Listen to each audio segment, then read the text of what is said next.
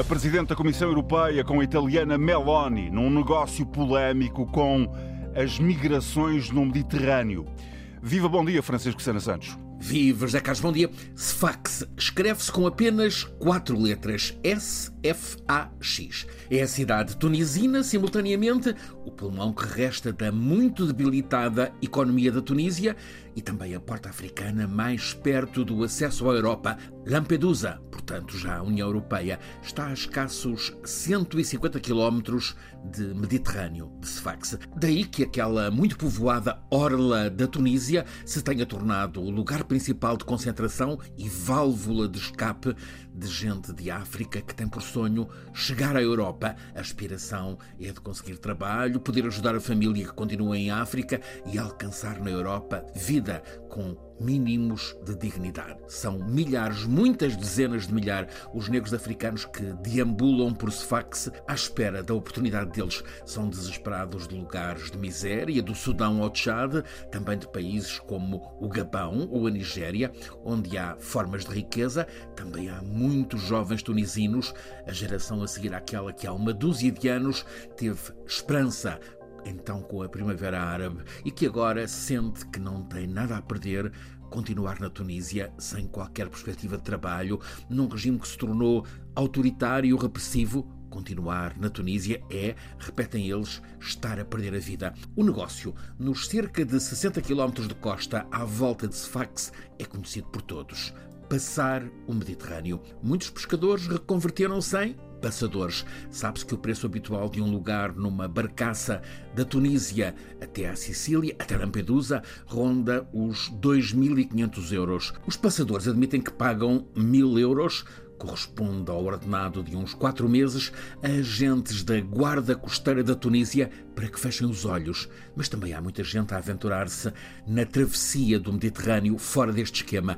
Tudo serve para fazer um barco. Há quem recorra a placas metálicas soldadas na véspera para fazer uma espécie de casco. Até já houve quem usasse velhas pranchas de surf como base para uma jangada. É com estes arranjos improvisados que são mais frequentes os naufrágios trágicos.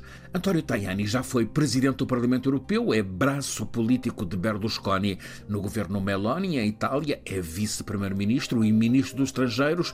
Esteve na semana passada em Sfax, levaram-no ao armazém que funciona como morgue. Conta que o que viu é insuportável, horrível todos os dias dão à costa corpos desfigurados, deitados fora pelo mar, são sepultados sem que se saiba quem são ou de onde são. Há muitas mortes, mas há mais de 25 mil pessoas que só no que vai deste ano já conseguiram chegar à terra desejada na Europa. O governo das direitas, em Itália, faz tudo para estancar esta onda migratória. A primeira-ministra Meloni é hábil e soube explorar os apertos em que está o presidente da Tunísia Tunísia, Kais Sayed, um jurista que se tornou autocrata, mesmo ditador, suspendeu o parlamento, tomou poderes absolutos, prende quem o contesta. Sayed é repudiado todos os dias pelo país que está, para além de em crise política e social, em desespero económico-financeiro com risco de bancarrota. Ora, Giorgia Meloni, nos últimos cinco dias foi por duas vezes à Tunísia. A meio da semana passada, só com gente dela, voltou ontem com um surpreendente terceto europeu composto por ela, mais o primeiro-ministro holandês Mark Rutte e a presidente da Comissão Europeia Ursula von der Leyen. É uma viagem sem a habitual comitiva de repórteres europeus. A coisa é complexa e também controversa. Meloni convenceu Ursula a levar ao presidente tunisino um primeiro cheque de 100 milhões de euros, um fôlego para necessidades básicas imediatas na Tunísia, promete mais 500 milhões a 900 milhões com uma condição. A Tunísia tem de controlar as fronteiras e estancar o fluxo migratório para a Europa.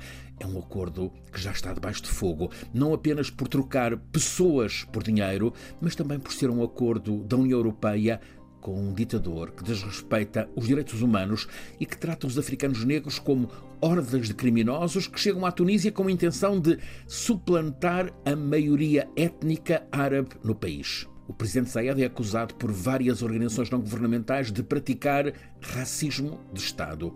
O primeiro-ministro holandês, apareceu neste terceto em Tunis como porta-voz dos países do norte da Europa a insistir que há apoio financeiro à Tunísia, sim, mas a Tunísia também deve regressar a práticas democráticas, ou seja, não apenas estancar os migrantes. Fica para se ver. Tudo isto passa pelas grandes manobras na Europa para tratar o problema crítico da imigração clandestina. Esta adoção por Bruxelas da proposta Meloni de troca de dinheiro por contenção de migrantes que ficam com rumo incerto, está destinado a levantar muita discussão e é altamente duvidoso que por si só baste para estancar as vagas de migrantes que atravessam o Mediterrâneo.